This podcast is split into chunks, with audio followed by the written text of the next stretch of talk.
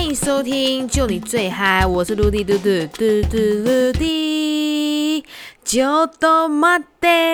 你知道我们每一次在录 podcast 的人，然后你就会看着他的音轨在跑，就是说你整个声音的大或小，或者是呢你的发音怎么样，它上面就会会有点像是心跳图这样。那你就会发现到，如果说你某一个字讲的特别大声，那个心电图的它那个指数就会突然飙很高，所以这时候就会有点困扰我，所以我就会可能之后会再把它剪辑掉。OK，我们今天要来讲捐血大队。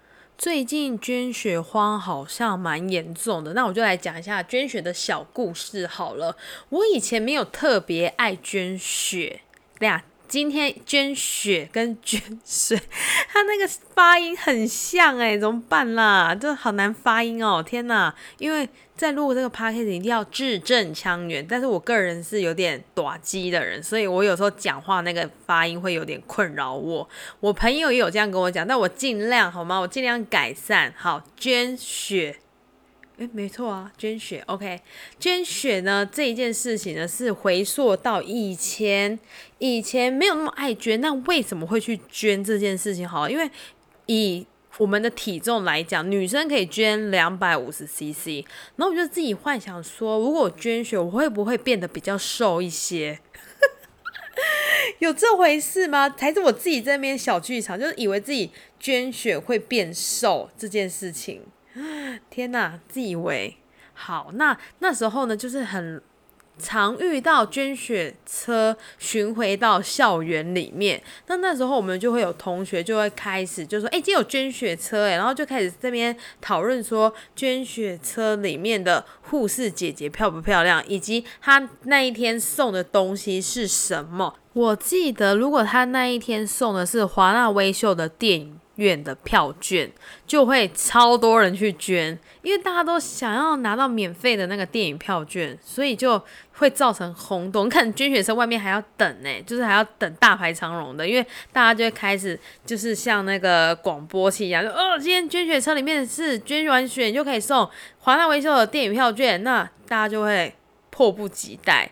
那我那时候，我个人是哎要捐也 OK。好，那上了捐血车之后，它会有一个大魔王关。我个人是觉得有一点点可怕。那大魔王关是怎么样？他就会访问你一些呃你自己的私事啊，比如说哎你有没有刺青啊？最近有没有刺青？然后有没有进行一些性行为之类的？他就会在小房间问你。那问完你之后呢，他就会接着拿一个呢。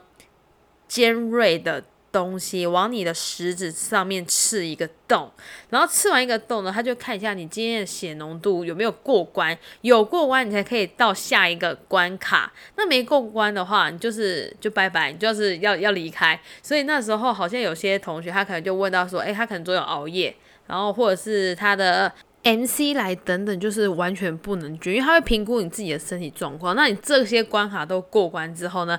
恭喜你来到魔王关，那这个魔王关呢，也就是我们最后一站捐血站。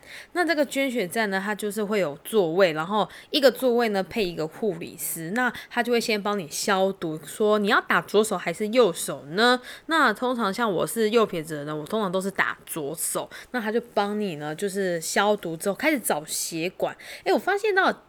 血管这件事情是不是非常要有技巧？因为有时候你的血管不好找，你就等于说你很难下手。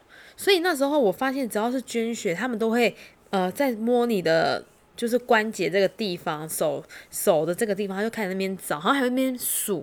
就是哎，你的血管到底是在哪里？那接着他找到之后呢？Oh my god，那个针头真的是你看到你会吓死，那个针头比牙签还粗哎！然后你的眼神呢就会很想要看那个针头，就是说哇，OK OK，我现在已经准备好了，我我我我可以看它，然后我要看着它抽进我的皮肤里面，然后。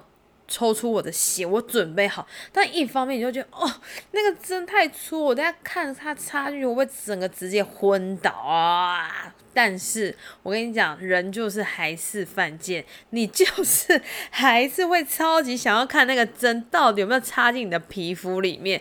那也是啊，插下去那一刻就真的是。那个样就是你真的会倒吸一口气，然后就 OK。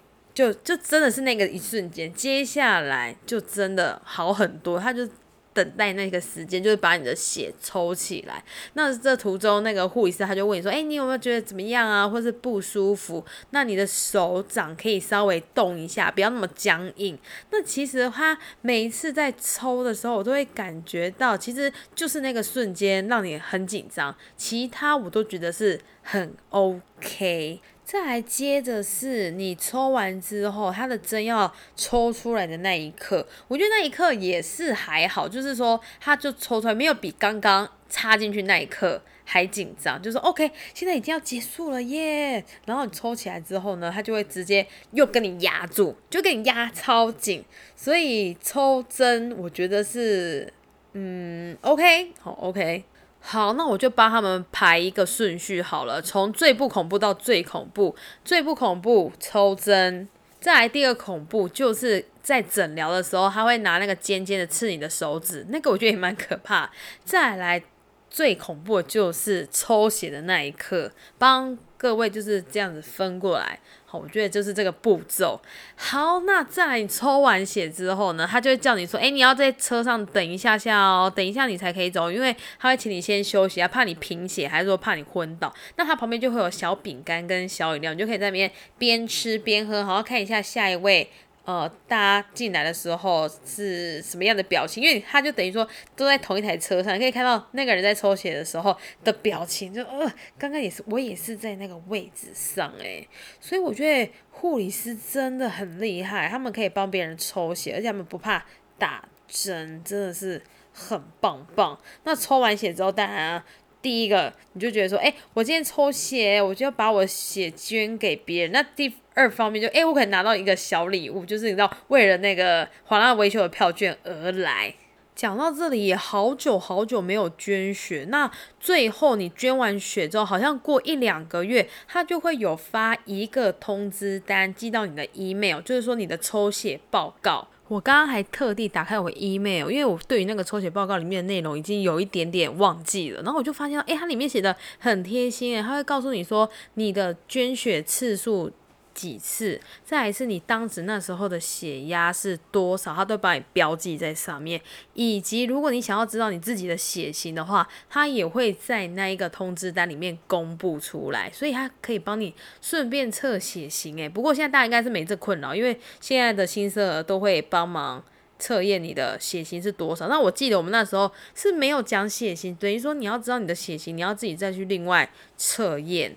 好，那接下来就会说，哎，你这一次的捐血记录是合格的，或者是不合格，它上面都会给你做一个记录通知单。我觉得这还不错诶。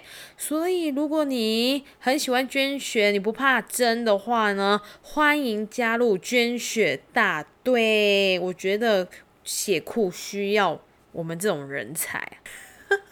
刚刚自己讲人才，突然心里有小剧场，说：“哎，捐血可以当人才，好像也不错哎。” OK，好啦，如果你喜欢这一集捐血大队的话呢，那也可以现在请你呢加入捐血行列啦。那不过还是要提醒你，就是口罩跟消毒水呢要多多留意啦。OK，我们下集见喽，拜拜。